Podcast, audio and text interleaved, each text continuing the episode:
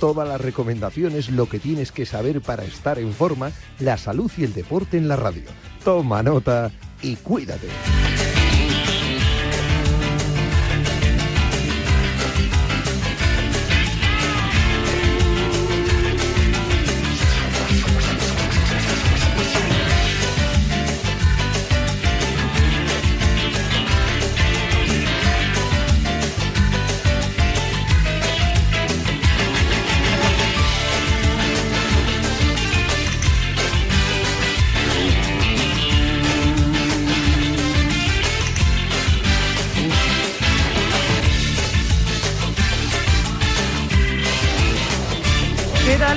Tardes, bienvenidos a Cuídate, programa de salud en Radio Marca, primer Cuídate del año 2023.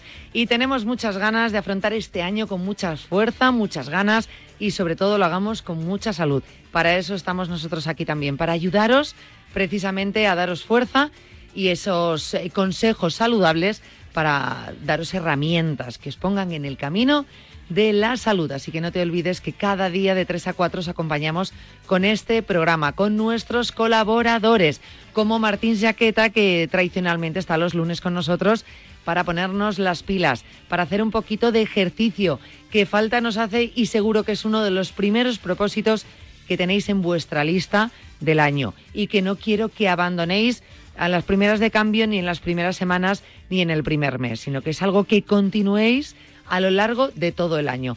Así que, como siempre, nos va a dar buenos consejos. Y precisamente hoy, si queréis, podemos empezar con Martín hablando de este tema. No digo en el programa, sino dentro de la sección de Martín, hablando pues de esos pequeños kilitos que coges o te coges dos kilitos. O coges tres kilitos en estas dos semanas, que bastantes son, ¿eh? Para dos semanas. Y pero los quieres dejar, te quieres olvidar de ellos, quieres pasar página bueno, pues a lo mejor a través de la actividad física se puede conseguir o no, como dice Martín, porque no todo es eh, cerrar la boca y comer un poquito menos, ni todo es hacer solamente ejercicio y comer lo que quieres, sino que es un trabajo combinado. Pero seguro que hay algún troquillo que nos puede dar. Así que se lo vamos a preguntar a Martín en el día de hoy. Si os parece, comenzamos. 1982. Mi casa, teléfono. ET se convierte en la película de más éxito de este año. Mientras The Eye of the Tiger se convierte en el tema estrella de Rocky en Rocky 3. La claqueta un año glorioso que soportará que unos locos del cine comiencen su andadura radiofónica con La Claqueta. Gracias a todos por estos 40 años. Han sido de película. La Claqueta, 40 años amando el cine. Domingos de 8 a 9 de la mañana en Radio Marca.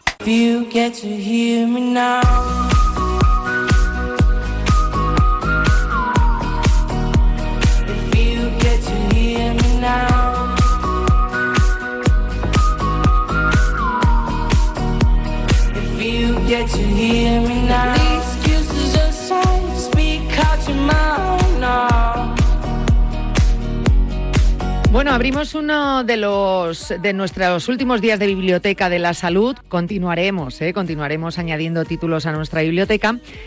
Em, pero hoy vengo con uno que tenía muchas ganas de hablar de este libro aquí en el programa pues bastante importante. ¿Cuántas veces hemos hablado en este programa de, la vitamina D? De la importancia de la vitamina D, del déficit de vitamina D. Eh, se ha hablado mucho sobre todo después de pandemia porque parece que, bueno, pues eh, los medios de comunicación quizá hemos eh, sido altavoz de, ese grave problema, ¿no? Que se empezaba a notar que había mucha falta de, o déficit de vitamina D, pero yo creo que es una cosa que pasaba antes, ocurría antes. Ahora, bueno, pues eh, quizá le hemos dado más importancia o más foco, pero no sé si llegamos a entender la importancia de esto, de lo que es la vitamina D, de lo que supone para nuestro cuerpo, de lo que supone eh, para nuestra salud y, la relación que hay con las enfermedades y, bueno, y por qué tenemos que llevar un control de, su falta o no falta para, bueno, pues para que haya eh, un correcto funcionamiento de nuestra salud.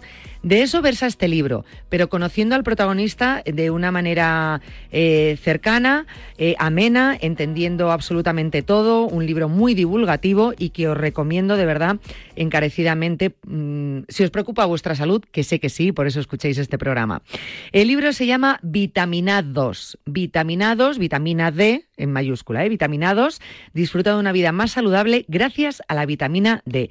Y está escrito por María Vascuñana, que ya nos está escuchando. Eh, María, ¿qué tal? Muy buenas tardes. Hola, muy buenas tardes a todos. Bueno, gracias por acompañarnos lo primero. Y, a vosotros. Y por todo lo que vamos a aprender contigo, primero con el libro y segundo en estos minutos de radio, tengo que decir, eh, bueno, para que te eh, sitúen los oyentes, tú eres eh, profesional sanitaria de la educación especializada en inmunología nutricional clínica y de estilo de vida. tienes una página web a la cual también invito a, a los oyentes a que puedan acudir a ella, que es www.bascuñana.net. Eso para, primero, poner el foco y, bueno, y seguirte y, poder ampliar un poquito más la información de lo que lo hagamos aquí. Y segundo, hablar de tu libro, eh, María, ese Vitaminados que está desde hace meses en las librerías y que tengo que decirte que dentro de, estos temas me parece el más completo y realmente divulgativo. Es decir, porque tú puedes empezar a, ver por encima y decir, uy, a ver si no lo voy a entender, pero cuando te pones a leerlo, explicas perfectamente el por qué es tan importante la vitamina D que eso también hay que tenerlo en cuenta. A veces cuando vemos libros de salud decimos esto a ver si está eh, escrito para profesionales y a veces huimos de los libros de salud y al contrario, con esta sección pues intentamos acercarlo eh, un poquito más a, los oyentes. Y repito, es lo que has conseguido tú con este vitaminados. Mucho tenemos que hablar de la vitamina D, eh, María. lo primero, quizá entender qué es la vitamina D y por qué es tan importante. Mira, la vitamina D, en primer lugar, vamos a enfatizar que sí es una vitamina. ¿Por qué tengo que, decir o enfatizar eh, esta afirmación de sí es una vitamina? Porque últimamente, en los últimos años, estamos escuchando aquello de la vitamina D está mal llamada como vitamina, no es una vitamina, es una hormona. Entonces, bueno, aquí tendríamos que diferenciar. Creo que debemos respetar la clasificación que se hizo a nivel químico y nutricional como vitamina, puesto que existen sociedades que no pueden obtener esta molécula a través del sol.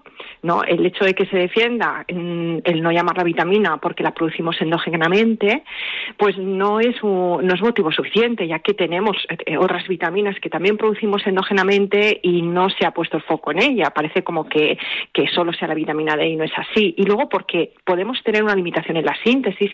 Todas las personas, de hecho, a más edad, más limitación. Por ejemplo, a partir de los 35 años disminuye un tercio nuestra capacidad de síntesis de vitamina D. Cuando llegamos a los 50 años, alrededor de, de, la mitad de nuestra capacidad de síntesis. Y con los 70, pues ya tenemos una, mm, si no una incapacidad total, pues bastante severa, ¿no? Las personas mayores tienen eh, una alta probabilidad de sufrir deficiencia de vitamina D. Esto en, en latitudes de, bueno, en países como España. Si vamos subiendo de latitud más arriba, pues nos encontramos con que hay más frío, tapamos más la piel, la radiación solar es más flojita de menor intensidad y no hay suficiente estímulo, ni aunque fuese la gente destapada por la nieve, para poder producir vitamina D. Por eso decía al inicio que hay sociedades como los esquimales que no tienen posibilidad ninguna de poder obtenerla por el sol, de manera que la única manera de poder obtenerse es a través de los alimentos. Y nosotros en invierno aquí en España nos ocurre exactamente igual. ¿eh? Mm, solo lo podemos obtener por la vitamina D y la gente joven quizás un poquito en horas puntas, a mediodía, pudiese obtenerla de forma endógena. Así que debemos respetar que es una vitamina, puesto que tenemos esa opción, esa posibilidad, por suerte, de poder obtenerla a través de los alimentos. Y luego es verdad que esta forma inicial de vitamina o esta molécula, que es una materia prima, se va transformando en nuestro organismo. Sufre diferentes hidrosilaciones o transformaciones hasta llegar a una forma activa, que es lo que vamos a llamar hormona. Ahí sí, ahí hay otro tipo de metabolito o molécula diferente que ya va a poder ser útil en nuestras células y diferentes tejidos de nuestro organismo, en nuestro sistema inmunitario, en el sistema nervioso, eh, el sistema cardiovascular, el sistema óseo, mm, a nivel de protección celular, es que tiene muchísimas funciones que ya conocemos hoy en día, diferentes a la clásica del metabolismo óseo y de la absorción de calcio, gracias a los estudios de las últimas décadas, que bueno, pues que en el libro hablo de todas ellas para que podáis estar bien informados y, incluso mm, están diciendo los profesionales sanitarios que lo leen que bueno, lo están agradeciendo, ¿no? De la información que hay, lo bien documentada que está, pero que como bien has dicho, Yanela, esta información va para todo el mundo. O sea, el objetivo, mi objetivo al hacer este libro es que la información pudiese llegar a cualquier persona que inclusive se quiere llevar el libro a la playa y quiera leerlo y, para nada que sea exclusivamente para el sanitario. Y en realidad es que sea para todos. Esa es mi idea, porque si no nos actualizamos todos, no avanzamos. Se tiene que actualizar el médico, se tiene que actualizar el nutricionista clínico, farmacéutico y se tiene que actualizar cualquier persona para poder empoderarse de salud, saber lo importante que es la vitamina D y empezar a descubrirla, comprenderla, a empezar a identificar eh, daños o síntomas o circunstancias que, que pueden estar derivadas de una falta de vitamina D y por qué ha llegado esa falta de vitamina D. Por eso es tan importante, siempre lo decimos, informarse sobre estos temas como, como pacientes o como sociedad en sí, ¿no? Conocer el porqué y también para, para destruir mitos, porque también en torno a la vitamina D hay bastantes mitos, yo creo, extendidos, eh, que a veces, bueno, pues nos conducen a error, porque nosotros, eso sí, eh, cuando nos lo creemos, eh, nos lo creemos, pero vamos, como si fuese dogma de fe y, y a veces, bueno, pues metemos la pata, ¿no? Pues, por ejemplo, lo que estabas aclarando al principio, si era una vitamina, no era una vitamina ¿no? Y, a veces incluso le quitamos importancia simplemente por decir vitamina, bueno, me falta vitamina D, pero bueno, tampoco es para tanto, ¿no? Pero a veces sí que es para tanto, porque de hecho, mm, pues lo acabas de mencionar tú ahora, ¿no? La falta de vitamina D está, se ha visto, se ha comprobado, se ha investigado y se ha estudiado que está relacionada con muchas enfermedades eh, neurológicas, cardiovasculares, óseas, o sea, muchas. Así es. Bueno, nada más para, para dar un ejemplo de algo muy sencillo, sin meternos en patologías, eh, podemos observar eh, ¿Qué, ocurre cuando reponemos los niveles séricos de vitamina D en una cantidad más que suficiente? Porque actualmente la suficiencia se establece en 30 nanogramos por mililitro. Algunos laboratorios dan por bueno 20 solo, que eso es poquísimo y que está, está así establecido desde un enfoque arcaico antiguo de la, de la acción clásica de la vitamina D, que es el metabolismo óseo. Vale, pero si nos vamos a la función inmunitaria, encontramos los estudios que dicen que 40 mejor que 30 y que 50 mejor que 40 y que 30. Entonces, claro, es verdad que, tenemos estudios que, bueno, pues no se encontraba, no, no se encontraban muestras de población que tuviesen niveles eh, altos, por decirlo de alguna manera, como, como, hace décadas encontrábamos en las sociedades niveles de 75, de 60, de 50, como mínimo de 90. Recientemente, un chico de 45 años, eh, mirando su analítica, vimos que tenía 70 y, no creo que entre 70 y 75, no recuerdo ahora, de una forma completamente natural, una analítica de, de noviembre, ¿vale? Y, bueno, pues eh, me confirmó que no había estado suplementándose, había estado siguiendo mis recomendaciones de estilo de vida y, y también eh, cuidándose de amenazas que existen ambientales y circunstancias que nos van a dificultar obtener la vitamina D. ¿vale? También con esto quiero desmontar el mito que algunos médicos tienen, que ahora propagan de que es imposible tener más de 40, nunca han visto una analítica de más de 40. Bueno, claro, si hay contaminación ambiental, si con la edad nos cuesta más sintetizar vitamina D, si nos ponemos protectores solares que bloquean la radiación solar, claro que no lo vamos a encontrar, pero si empezamos a tener unas buenas condiciones, eh, podemos conseguir niveles de 50, de más de 40, como estoy diciendo, de más de 70 en una persona con 45 años en, en noviembre, estoy hablando, ¿vale? Que eso ya es complicado.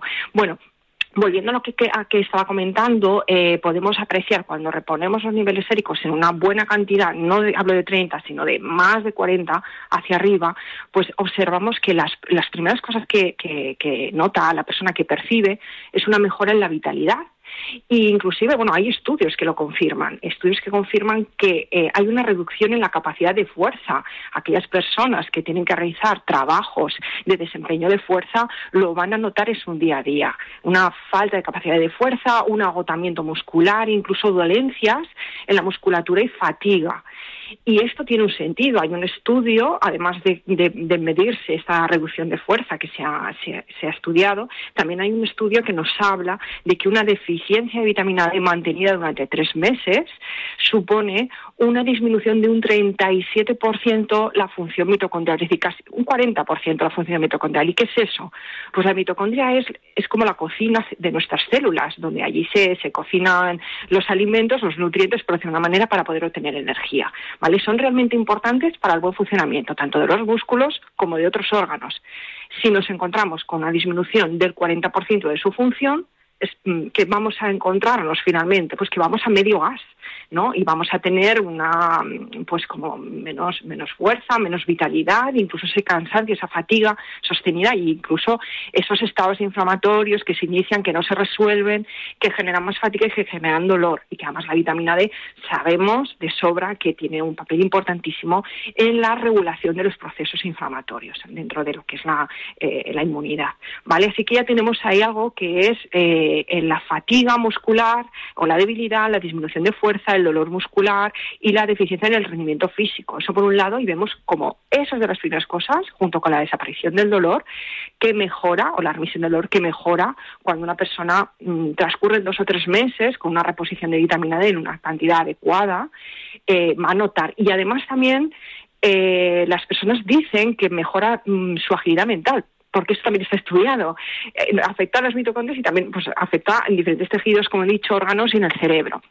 Entonces también hay estudios que nos hablan o nos, indican cómo se deteriora la función cognitiva cuando la vitamina D eh, está baja o muy baja recientemente ha salido, ayer mismo lo publicó yo en, redes sociales, un estudio que, se ha realizado a largo plazo desde 1997 con personas adultas que inicialmente no tenían ninguna eh, disfunción cognitiva, ninguna alteración, estaban sanas, estaban bien, pero se les fue haciendo un, seguimiento conforme iban envejeciendo y eh, dividieron en diferentes eh, deficiencia, eh, disfunción cognitiva que sufrían cada uno de ellos, deterioro cognitivo, perdón. Vale, entonces, ¿qué encontraron al final? De qué han encontrado, ya acaban de, publicar, que las personas que tenían mayores niveles de vitamina D en el cerebro, porque es un estudio que no solo ha medido en sangre, sino que ha llegado a medir también las concentraciones en cuatro regiones diferentes del cerebro, que no es poco, eh, en el tejido cuando las personas ya han muerto inclusive, ¿vale? Se ha ido estudiando ese deterioro cognitivo y han encontrado que donde que sí que hay vitamina D en todos esos tejidos y que quienes tenían más vitamina D eran los que presentaban mejor función cognitiva. ¿vale? Y aquellos justamente que tenían peor función cognitiva son los que presentaban menores cantidades de vitamina D. Esto se suma a cantidad de estudios como otro de este año muy reciente que, que nos hablaba de, bueno, a, través de estudios genéticos de un banco biogenético de más de 300.000 personas, creo que era, eh, se asoció, eh, se vio una relación causal entre niveles bajos de vitamina D y demencia. Y bueno, pues es que los propios pacientes te lo mencionan y te lo dicen, ¿no? Como vuelven a ser ellos, te dicen, por fin vuelvo a ser yo. O sea, ya no se encontraban, se sentían agotados física y mentalmente, incluso tenían niebla mental, que se llama, ¿no? Que es esa capacidad de falta de agilidad mental, no encuentras la palabra, eh, no, no, no, no, está, no eres tú como, como años atrás, que hay gente que dice yo podía con todo y ahora no sé qué me ocurre, que bueno, pues, pues ya no puedo, incluso el estado anímico empeora y también está relacionado con la depresión y otras y otros estados emocionales. En, en todo lo que nos está explicando ahora, eh, ahora realmente podemos entender si alguien dice, vale, ¿y cómo sé que me falta vitamina D? Bueno, pues eh, con todo lo que vamos a conseguir, si mantenemos unos niveles adecuados de vitamina D, eh, nos daremos cuenta que su falta pues nos puede hacer indicar, ¿no? Que, tenemos problemas con la vitamina D como para poder ir al médico, ¿no? Pues si nos notamos, entiendo que más cansados, más espesos, puede ser por otros motivos, pero bueno, que entiendo que eso nos puede dar una, pista de que nuestra vitamina D eh, está bajita y esos son los problemas a los que nos enfrentamos por su, por su falta. ¿Podemos obtener vitamina D con esa exposición al sol, con la alimentación y con suplementación? ¿Son esas eh, las tres vías? Sí, así es. Podríamos, a mí me gusta llamarlo más complementos nutricionales que suplementos, porque suplir sería, bueno, me olvido de todo lo demás y, ya me, me, agarro a un suplemento o un fármaco, ¿no? Cuando creo que no debemos de dejar esos buenos hábitos de exposición al sol, pero claro, luego por otra parte tenemos eh, que un subconjunto de la comunidad médica dice que el sol no, ¿no? Se demoniza el sol y otra parte ahora está, está aplaudiendo diciendo por fin hay gente que alza la voz y, y habla de que sí, que hay que exponernos al sol, ¿no? Todo lo que en exceso o radicalmente se quita, pues por un extremo u otro puede ser malo, pero siempre hay que buscar un punto intermedio. Nuestra principal fuente es la exposición al sol, nuestra fábrica de vitamina D es nuestra piel. Entonces, teniendo un país soleado como nosotros tenemos, mientras no esté más contaminado, porque ya he dicho que, la, que, lo comentaba, la contaminación o polución ambiental, pues nos dificulta hasta un 50%, eh, filtra la radiación tipo UVB que necesita nuestra piel como estímulo para, para fabricar vitamina D. Eh, y esto ya está reflejado en revistas de impacto, está estudiado y no se libra, está escrito que no se libra ningún, ninguna esquina, por decirlo de alguna manera, del planeta. ¿no? Quien menos contaminación tenga o polución, aún así sufrirá una reducción de un 30%. Entonces, bueno, aunque tenga, tenemos un, un ambiente contaminado y unas condiciones pues un poquito en contra, pero seguimos teniendo aquí sol, tenemos un buen clima y deberíamos de exponernos al sol y además es una manera de también entrenar nuestra piel a la tolerancia al sol, que la estamos perdiendo. Llega el verano, nos exponemos de una forma brusca, habiendo pasado 11 meses eh, tapados, techados, viviendo en la sombra y nuestra piel pues también sufre, ¿no? Entonces, bueno, pues también hay estudios que nos, nos confirman que la buena exposición al sol, sin excesos, sabiendo cómo hacerlo y entrenando la tolerancia al sol y para el, formar el callo solar, nos permite luego tener una, una piel más, más resistente e incluso inclusive hay parte del espectro de la radiación solar que ayuda a, la formación del colágeno y la restauración si existe alguna pequeña agresión del sol. De hecho, también es que, eh, vamos a ver, al exponernos al sol fabricamos vitamina D y la vitamina D nos protege del melanoma, del cáncer de piel más mortífero. O sea que tenemos que creo que tenemos que tener buenos hábitos, que es hacer vida al aire libre, buscar esos momentos más que me voy a poner al sol, a freírme al sol, hacer vida, caminar, hacer deporte, los niños jugar en el parque y buscar también esos espacios de sol y sombra, es decir, no estoy todo el rato al sol, tampoco necesito eh, de, un, protector todo el rato si, si estoy acompañada de naturaleza, que me van a dar esos, ese descanso en la piel, ¿no? Tengo, tengo, sol, tengo sol, pero tengo también trocitos de sombra, por decirlo de alguna manera. Y si vamos a pasar mucho tiempo, eso sí, ya protegernos con gorras, con textiles o con una loción solar. También la alimentación, por supuesto, especialmente en invierno, porque no exponernos al sol no, no, va a ser suficiente. Eh, entonces, ahí tenemos que recurrir a alimentos eh, que tengan más concentración de vitamina D, como los pescados, pero mucho cuidado, debemos de saber elegir y buscar el pescado salvaje, porque el pescado de piscifactoría nos encontramos que tiene alrededor de un 50% menos de vitamina D, inclusive puede ser más. Eh, y bueno, por otra, por otras eh, circunstancias no, no, no recomendaría, o sea, siempre voy a recomendar el salvaje. Vale, también tenemos las setas, los champiñones, pero si no han sido secadas al sol, que es la forma tradicional, que por ejemplo en China todavía la, la, realizan, y, se han hecho estudios comparativos de setas de China y otras setas de, de aquí de Europa, y las setas chinas ganan con, con diferencia en la concentración de vitamina D. Entonces nosotros no sabemos cómo se ha cultivado esa seta, cómo se ha secado, se ha recibido solo no, pero sí que podemos nosotros exponerlas al sol, ponerlas en una bandejita, laminarlas y ponerlas en una bandejita que no se hagan sombra entre ellas y sacarlas al sol. Si tenemos una terraza, un jardín que reciba ese sol de mediodía, ponerlas 20 minutitos, 10, 20 minutos en verano y una hora o inclusive dos horas en invierno sería necesario justo en la hora central del día. Eso es un truco que recomiendo y que está en mi libro, ¿vale?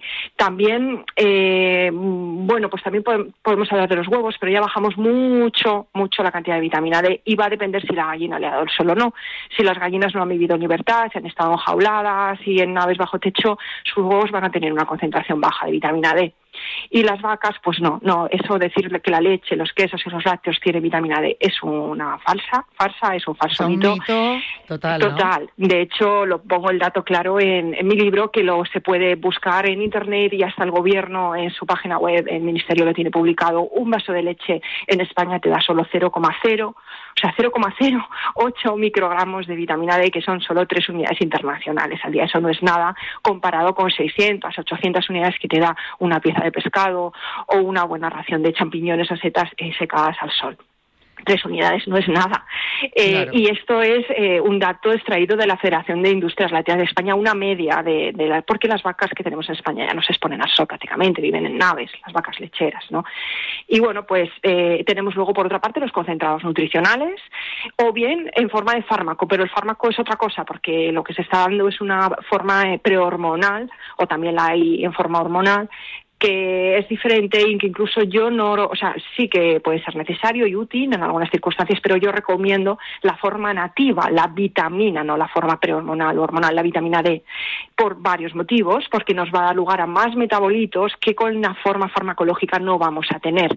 Y esos metabolitos que sí que podemos obtener de la forma nativa, que recorren diferentes rutas metabólicas, se ha encontrado que tienen acciones positivas que suman, ¿vale? Y eso es lo que segura, por lo que seguramente encuentras, yo por lo menos en clínica, pacientes que vienen de tomar hidroferol, que es la forma prehormonal, y no han encontrado para nada ni esa reducción de fatiga o apenas, o, o sea, física, psíquica, no han reducido sus dolores. Cuando cambiamos a la forma nativa y además lo damos de forma diaria y no en bolos quincenales o mensuales, con riesgo de subir el calcio en sangre y toxicidad, ¿vale? Pues si lo hacemos de forma diaria en unas concentraciones adecuadas, damos paso a metabolitos beneficiosos que no vamos a conseguir con esos fármacos, ¿vale? Entonces, bueno, pues sí podemos recurrir a esas formas concentradas, que son complementos nutricionales a lo que podamos obtener por alimentos o a través del estilo de vida al sol, ¿no? que serían esas otras formas naturales. Y por último, me gustaría, si me permites, comentar que el tema de la vitamina D no se tiene que, que ver exclusivamente desde esa molecular al reponerlo. Tenemos que hacer una evaluación nutricional de conjunto y aquí los nutricionistas jugamos un papel clave y esto no se está haciendo en la medicina.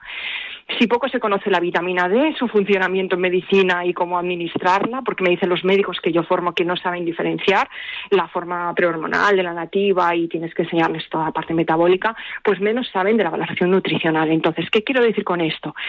Vamos a ver, si no tenemos suficientes niveles de mineral magnesio en nuestro organismo, no vamos a ser capaces de metabolizar adecuadamente la vitamina D en ninguna de sus formas, ¿vale? Entonces de nada sirve darle al paciente más vitamina D si por otra parte no se está revisando su alimentación, no solo en fuentes de magnesio, que puede ser que lo busquen por suplementos o complementos nutricionales, sino también por aquellas otras sustancias que contienen algunos alimentos que dificultan la absorción del magnesio. Por ejemplo, las bebidas carbonatadas, la coca, bueno, los refrescos de cola o cualquier otro tipo tienen un, tipo de, conservante o de, ácido fosfórico que, que, también es un saborizante que lo que hace es dificultar la absorción de ese magnesio tan importante para poder activar la vitamina D y que de verdad sea útil, si no, no nos sirve para nada. ¿Vale? También las hamburguesas, las salchichas, los embutidos contienen fosfatos que también dificultan esa absorción del magnesio. También el aluminio que contienen algunos pescados, que contienen harinas, según el tipo de agricultura, hierbas de infusiones, que mucha gente toma creyendo que son muy saludables, pero no las obtiene de producción ecológica. Y ahí se recoge mucho aluminio y otros metales que dificultan hasta seis veces la absorción de magnesio. Y ahora mismo tenemos una sociedad, esto también nos lo están diciendo los estudios, que tenemos niveles de magnesio muy bajos, por debajo de lo óptimo. Y cuanto más estrés tenemos y más café tomamos, más magnesio demandamos. Así que tenemos aquí una ruptura de equilibrio total. No hay que hablar solo de vitamina D, es que tenemos que empezar a, equilibrarlo todo, a ponerlo todo en orden. Y he hablado del magnesio, pero podríamos hablar del zinc, de la vitamina A y de otros nutrientes, pero no tenemos tiempo. igualmente, pues en el libro hablo de ello, ¿no? Y ahí podéis encontrar mucha más información y de cómo además reponerlo, identificarlo y, las amenazas también identificarlas para que podamos eh, ir quitándolas de nuestra vida que es lo que necesitábamos y decíamos al principio, ¿no? Entender el por qué es tan importante y cómo podemos adquirirlo, porque muchos, algunos nos estarán escuchando y aún así dirán, vale, pues me voy a una farmacia y empiezo con ese eh, complemento nutricional y, lo que nos está recomendando precisamente, ¿cuántas veces te habrán ido, no? También a la consulta de decirte, oye, venga, necesito suplementos de, o suplementación, o como has dicho, mejor llamado complemento nutricional de vitamina D, y hayas dicho, no, vamos a ir a esa forma nativa de, adquirirlo, ¿no? y, y con tantos problemas, bueno, pues con los que nos encontramos hoy en día. Entiendo que, fíjate, de hecho, eh, te quería haber preguntado al principio y no te he preguntado, entiendo que todo al final tiene que ver con esa inmunología eh, nutricional, ¿no? ¿Qué es la inmunología nutricional? Pues mira, eso que ahora mismo se llama, se, se, le llama eh, inmunonutrición, pero que realmente la gente se suele preguntar qué es la inmunonutrición, pues esa es justamente lo que tú comentas, inmunología nutricional clínica, porque es un área clínica donde la medicina y la nutrición clínica se unen en estudiar la interacción entre nutrientes, o bien compuestos activos alimentarios que podemos obtener, por ejemplo, los probióticos o, podemos también eh, pigmentos de alimentos que no están catalogados como nutrientes propiamente, pero que bueno, pues eh, se ha encontrado su papel activo y, e imprescindible en la salud, ¿no? Y bueno, pues esa interacción entre esos compuestos activos alimentarios o nutrientes y los procesos inmunitarios es lo que se estudia en la inmunonutrición. Y juegan, o sea, se estudia en busca de un papel en la no solo en la prevención sino también en la terapéutica frente a síntomas y enfermedades relacionadas con el sistema inmunitario.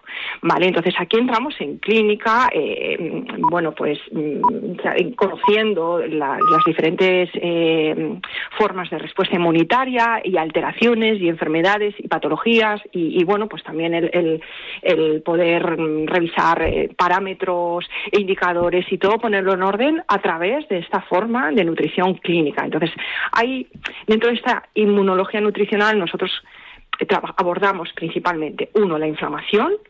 De hecho, se habla de las tres IES. Las tres IES porque voy a hablar de inflamación, que empieza por I, inmunidad, que empieza por I, e injuria, que empieza por I. Entonces, la inflamación es eh, algo que es un proceso que se desarrolla casi en todas las enfermedades. Yo recuerdo alguna otra entrevista eh, o, conversaciones con, médicos que se han publicado y, bueno, eh, podríamos hablar de alguna enfermedad que no hay inflamación de base. Es difícil, ¿no? Casi podríamos decir que en todas, aunque, bueno, eh, unas más que otras, ¿no? Especialmente en la autoinmunidad hay muchísima inflamación y agresión a, los propios tejidos del organismo. Entonces, cuando hay un proceso inflamatorio que juega un papel clave en el desarrollo y la evolución de múltiples enfermedades, pues podemos actuar, por ejemplo, precisamente con la vitamina D que juega un papel importantísimo en la, en la regulación de ese proceso, en evitar que haya un exceso de inflamación, solo la necesaria, porque sí que es necesaria. En, en, por ejemplo, cuando existe un daño en un tejido, necesitamos poder cicatrizar y, necesitamos un cierto grado de inflamación para que se reponga ese tejido adecuadamente o para combatir una infección, pero no debe ser una inflamación crónica desbordante, ¿vale? Se tiene que poder resolver y si no, pues se va a generar dolor también crónico. Entonces, la vitamina D juega un papel clave, la vitamina D y otros compuestos activos alimentarios. También la inmunidad en sí como tipo de respuesta podemos hablar que está la respuesta frente a la infección, la respuesta frente al cáncer, las alergias también y la autoinmunidad que es esa respuesta que tiene el cuerpo a atacar sus propios tejidos o células porque considera que son una amenaza, aunque no lo sean, ¿no? Y bueno, pues generan una inflamación de alto grado y, de forma crónica con un deterioro de la función de, cada uno de esos sistemas que está atacando.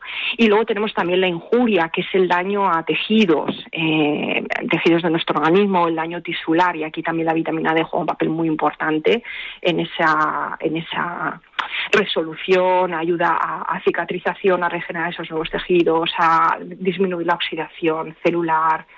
Y bueno, pues también yo hablo de la vitamina D porque para mí es clave, es la columna vertebral o, de, esta, de este campo, o es la molécula que más impacto ha demostrado tener, pero desde luego no, no funciona sola, hay otros factores a contemplar.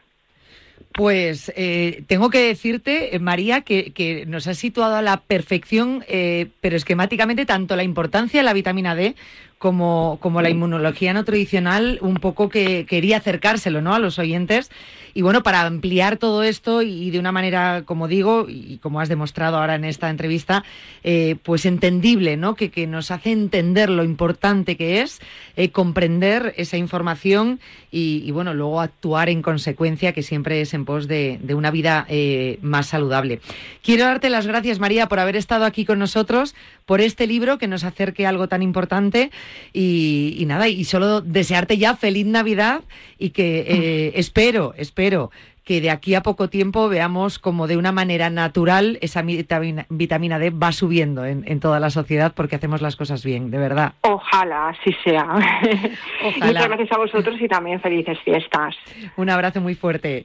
Un abrazo. Gracias, Hasta María. luego, adiós. Hemos hablado con María Vascuñana sobre su libro Vitaminados. De verdad, os lo voy a colgar en redes, pero quedaros con ese título. Disfruta de una vida más saludable gracias a la vitamina D. Libro bueno, necesario e importante en nuestra biblioteca de la salud. ¿Y tú que tienes una mascota en casa? ¿Qué necesitas para tu seguridad? Yo lo que necesito es una alarma que pueda conectar cuando Toby se queda solo en casa, que es a diario. Pues en Securitas Direct tienen una alarma para ti, porque es compatible con mascotas. Y tú siempre puedes conectarte a las cámaras para comprobar que está bien. Y es que tú sabes lo que necesitas, y ellos saben cómo protegerte. Llama ahora al 900-103-104 o entra en securitasdirect.es y descubre la mejor alarma para ti. Dos días de ciclismo épico en Jaén. El próximo 13 de febrero vente a vivir la clásica Jaén Paraíso Interior. Este rato y espectáculo en un mar de olivos entre Úbeda y Baeza. Y el domingo 12, gran fondo para cicloturistas. Más información en clásicajaén.com.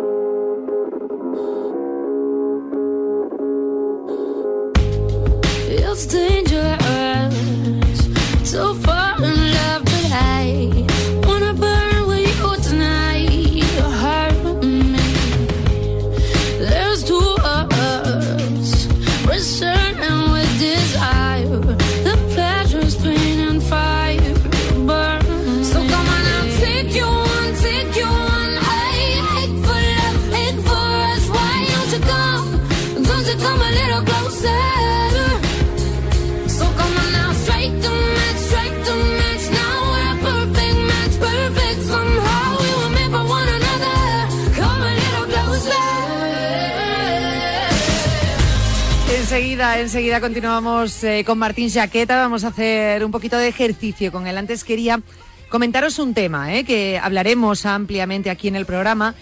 Eh, seguro que habéis escuchado la palabra ostomía. Si no, lo que sí reconoceréis es esa frase de llevar una bolsa, ¿verdad? Una ostomía es como, como una abertura eh, creada quirúrgicamente en el abdomen, comunicando pues el, el- interior con el exterior, es decir, permite que los desechos o la orina bueno, pues salgan del cuerpo y se recogen en una bolsa de ostomía adherida, adherida al cuerpo. Os dais cuenta ya de lo que estamos hablando, ¿verdad? No, no es una situación fácil para eh, los pacientes portadores. Eh, fijaros, en nuestro país mm, aproximadamente al año hay 16.000 nuevos casos. La cifra global en, España, con una eh, ostomía tanto permanente como temporal, es de unos, eh, unas 100.000 personas aproximadamente. Es una cifra muy, muy, muy alta. Eh, enfermedades como el cáncer de colon, el cáncer de recto, la enfermedad de Crohn, la colitis ulcerosa, traumatismos graves, bueno, pues pueden dar lugar a ostomías. En algunos casos temporales, como digo, y en otros, bueno, pues definidos. En todos estos casos, el cambio físico al que el cuerpo, bueno, pues se ve sometido es muy visible y dramática la situación, viéndose, pues al final comprometida eh, pues esa autoestima de las personas que lo sufren. Es complicado el, día a día. Como os digo, hablaremos de este tema en el programa. eh, que es la rehabilitación, esos cuidados especiales, cómo es el día a día de las personas ostomizadas. De todas formas, eh, quería hablar de ello hoy y, adelantarme un poco eh, por si bueno pues tenemos algún oyente en esta situación o una persona del entorno ¿no? que pueda tener una- esta situación porque llegaba a nosotros al, programa eh, una marca que se llama Sil Ostomy Line que es moda española y es inclusiva para personas con ostomía por eso tenía tanto interés en adelantarme un poquito y hablar de este tema eh, si podéis echar un vistazo, ¿no? Si es la situación, vuestra situación, que tengáis una persona cercana con ostomía, echarle un vistazo porque es eh, ropa que facilita las cosas, el día a día a las personas eh, o a los pacientes con ostomía. Sil Ostomy Line, es muy sencillo. Sil eh, Ostomy, terminado en Y, Line, Line. ¿eh? Eh, ellas, bueno, las, las dueñas de esta empresa, de esta marca, son dos amigas. Una de ellas, bueno, pues lo vive en primera persona, ¿no? Conoce muy bien eh, muy bien a las personas las carencias o las necesidades de los pacientes ostomizados. Entonces terminaron creando juntas pues esta empresa, ¿no? Prendas y complementos funcionales con un, un diseño muy, muy cuidado, tejidos antibacterianos, absorbentes, están diseñadas y adaptadas pues con diferentes tipos de bolsillo interno, donde acomodar esa bolsa de ostomía y al final pues aportando flexibilidad y seguridad a, la misma en cada movimiento, ¿no? Y facilitando un poco pues eh, la vida a las personas eh, ostomizadas. Repito, eh, una vez te tienen que hacer eh, la ostomía, bueno, pues tiene que ser complicado, ¿no? Pues afrontarlo y, y aprender a vivir eh, con ello, sobre todo en los casos de las personas que la llevan de una manera permanente. Así que es importante ser altavoz de, de estas marcas ¿no? que ayudan a los pacientes eh, a que sea un poco más llevadero, ¿no? Y con su autoestima también, como decíamos, que, que muchas veces se queda mermada en estas situaciones. SIL Ostomy Line, moda española, inclusiva para personas con ostomía. En fin, eh, echadle un vistazo si podéis, aunque como os digo, hablaremos eh, largo sobre este tema, sobre esta situación y sobre esta marca también y os ayudaremos un poquito, eh, si es vuestro caso, bueno, pues a sobrellevarlo de la mejor manera posible. Vamos a continuar y lo hacemos con Martín Jaqueta, que ya está por aquí, si es que lo he visto hace un momento, que ha venido además aquí a estar con nosotros en Avenida de San Luis. Así que si os parece, continuamos con Martín y con su sintonía. Vamos a darle fuerte.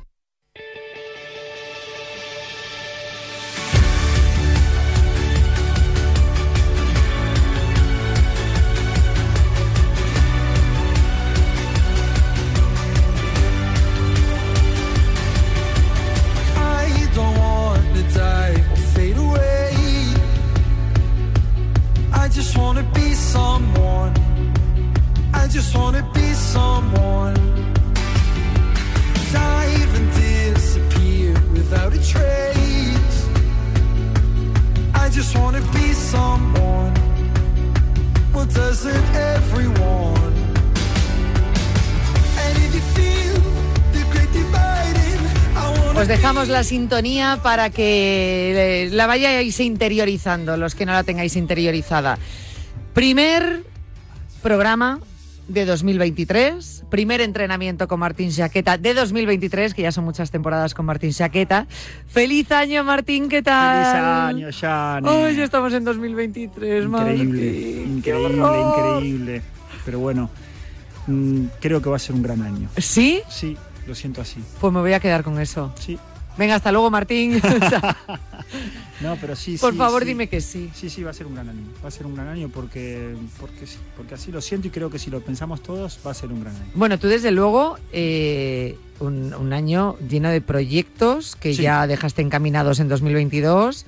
O sea, que va a ser mm, proyecto tras proyecto tras proyecto. Sí, sí, sí, sí, sí, la verdad que sí, tengo, sigo teniendo la ilusión, con ya 45 añitos sigo teniendo la ilusión de, niño y creo que va a ser un gran año con proyectos totalmente nuevos, en algunos en los que eh, con todo esto digital que estoy empezando a grabar, un poco eh, que en un momento no me, no me veía en, en esa y sin embargo eh, la vida me fue llevando, las situaciones ajenas a lo que uno a veces domina y considera y cree y ha estudiado, pues mira, estoy eh, metido en unos líos que me están haciendo una ilusión tremenda porque empiezas a aprender mucho eh, de gente que incluso no tiene em, relación con el mundo mm, deportivo saludable, pero sí que saben de cosas que uno no sabe.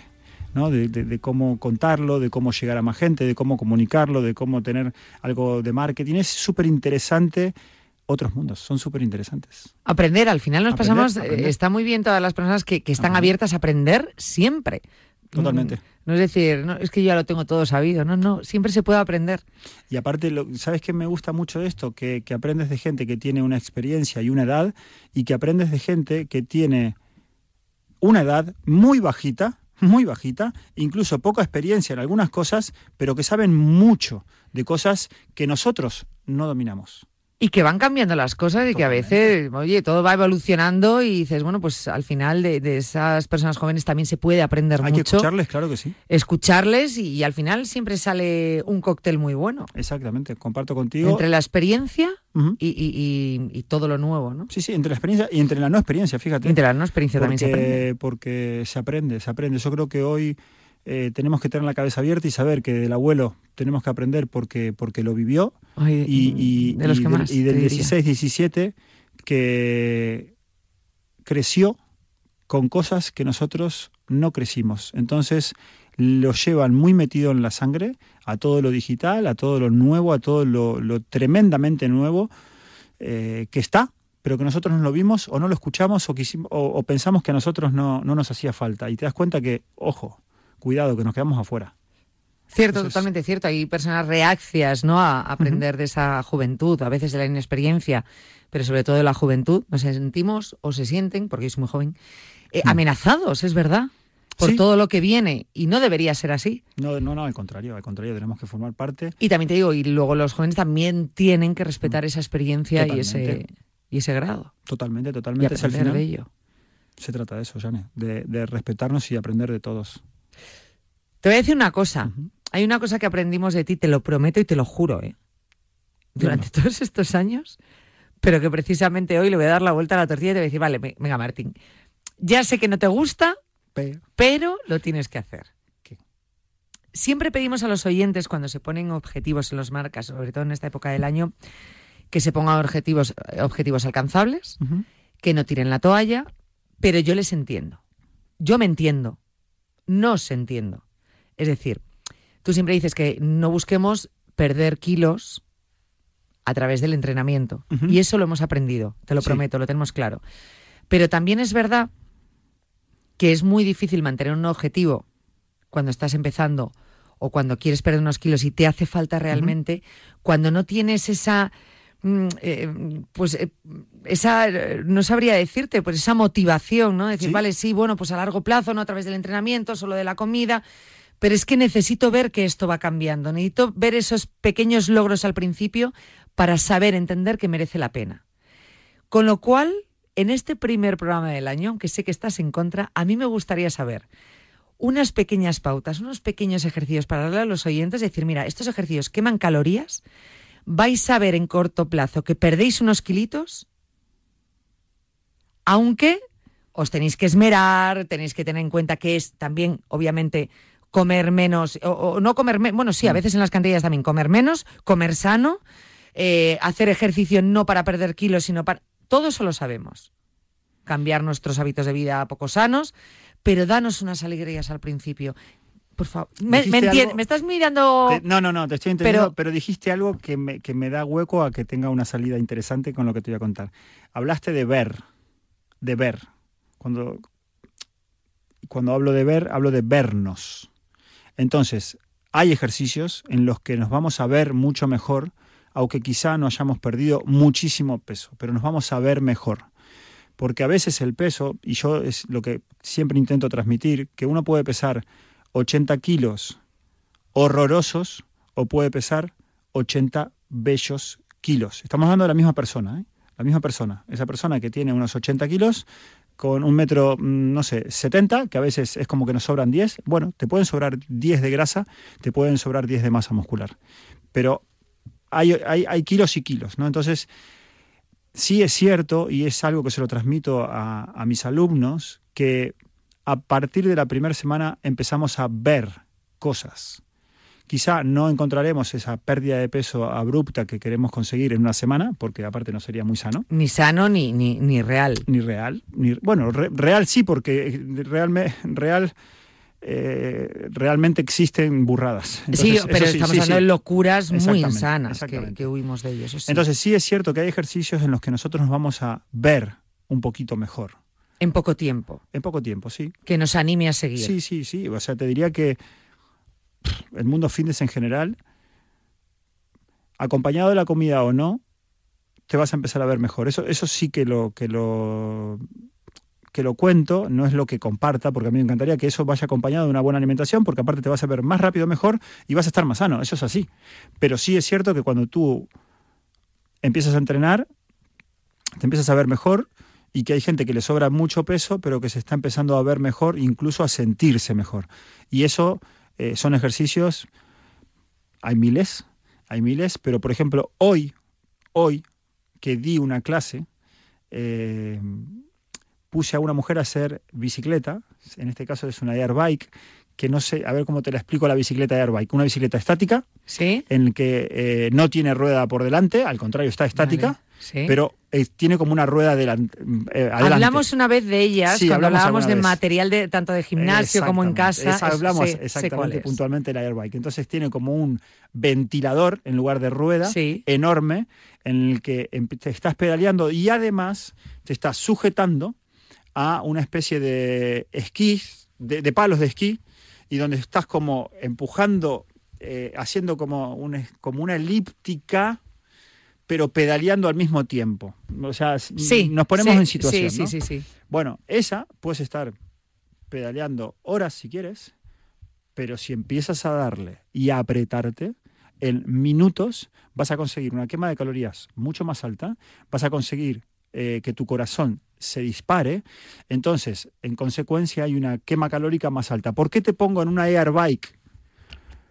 Porque no tiene mucho impacto, entonces es menos lesiva en caso de esa persona que quiera conseguirlo rápido y no tenga mucha experiencia. Entonces, una airbike posible, posi- posiblemente podría ser eh, una buena herramienta.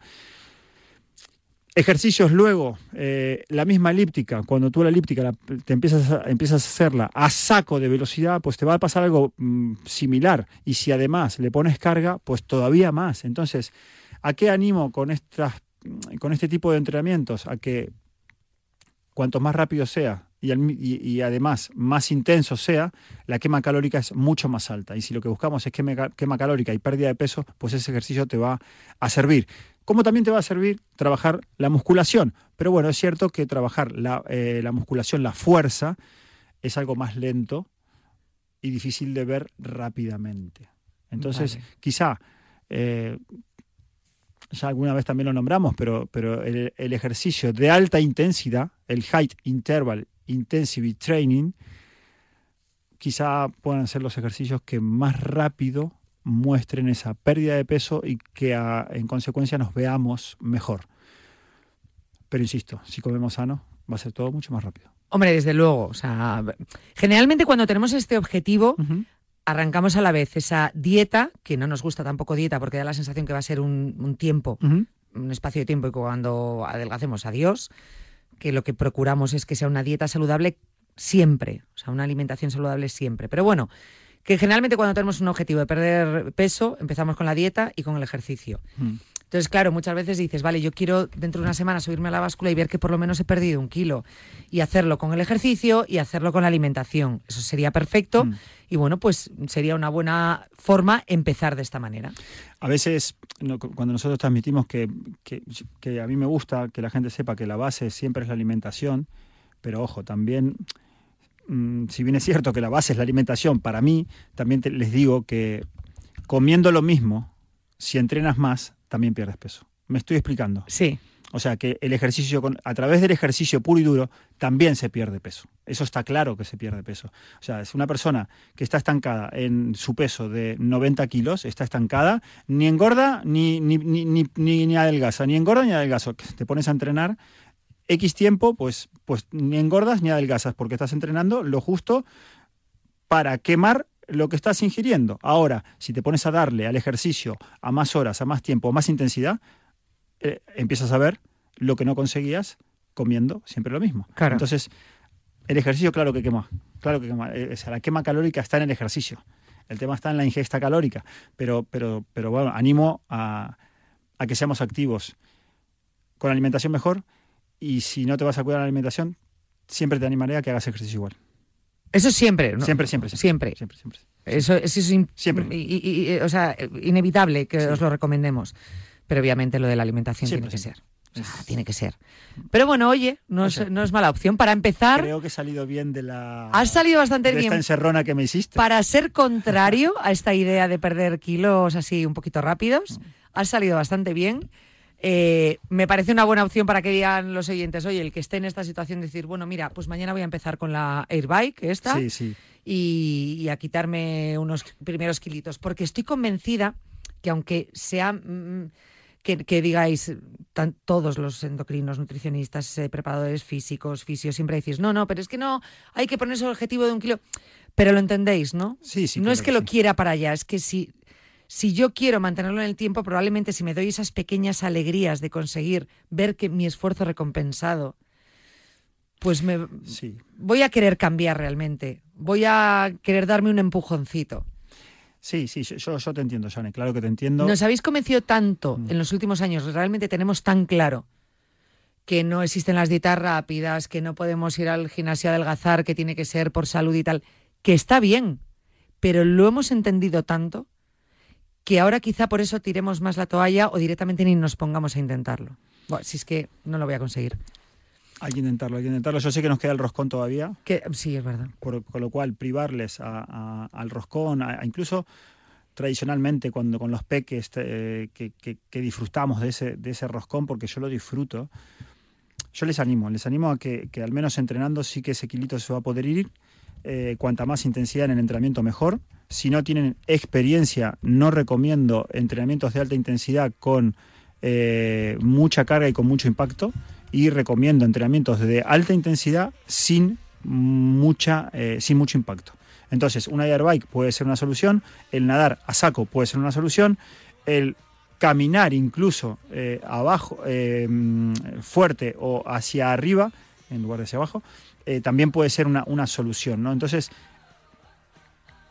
lo que estemos acostumbrados, hagámoslos con más intensidad.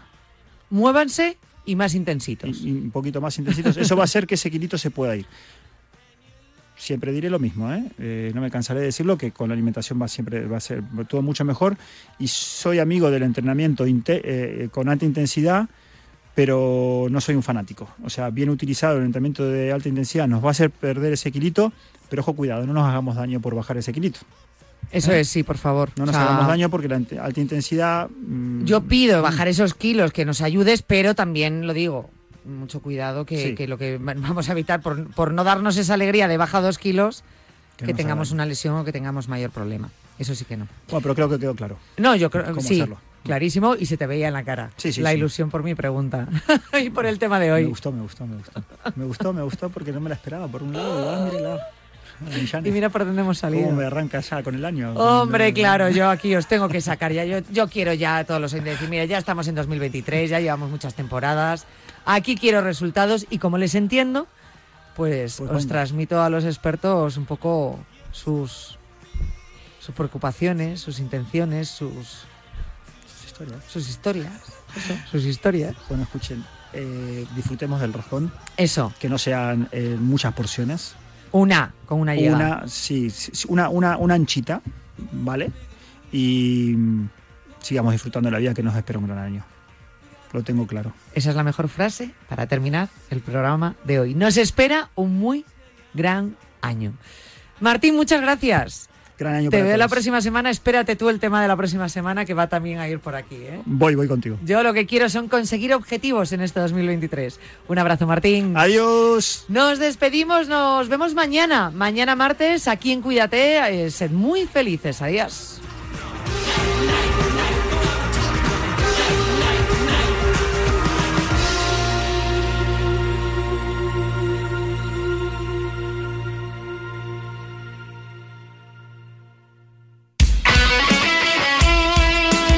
Deporte es nuestro.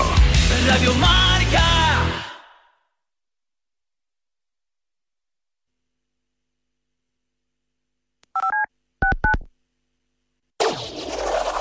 Marcador acoge de 7 a 8 de la tarde su informativo 360, dirigido por Nuria Cruz.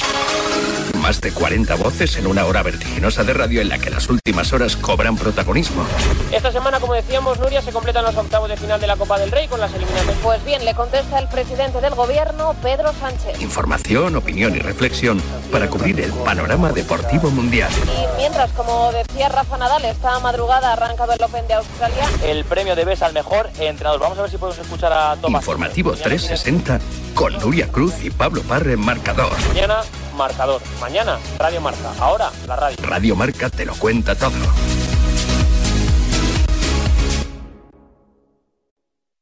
...1982...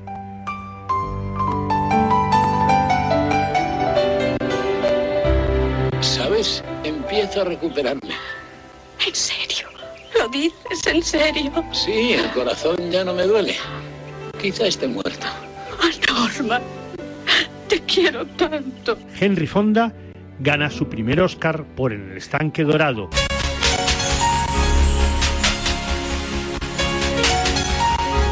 Mientras Rojos pierde el Oscar por Carros de Fuego. La Claqueta.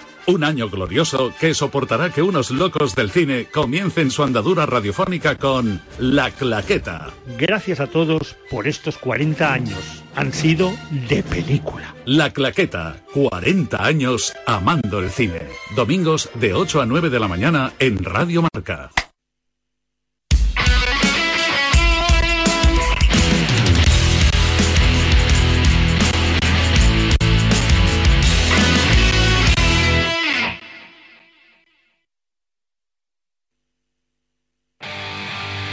El mejor ciclocross del mundo llega a Benidorm. Disfruta de estrellas como Wout van Aert, Matthew van der Poel o Tom Pitcock en una competición única. Pura emoción y adrenalina. Copa del Mundo de Ciclocross Benidorm Costa Blanca 2023. Entradas en benidormcx.es. Contamos deporte, contamos deporte, contamos deporte, contamos deporte, contamos deporte.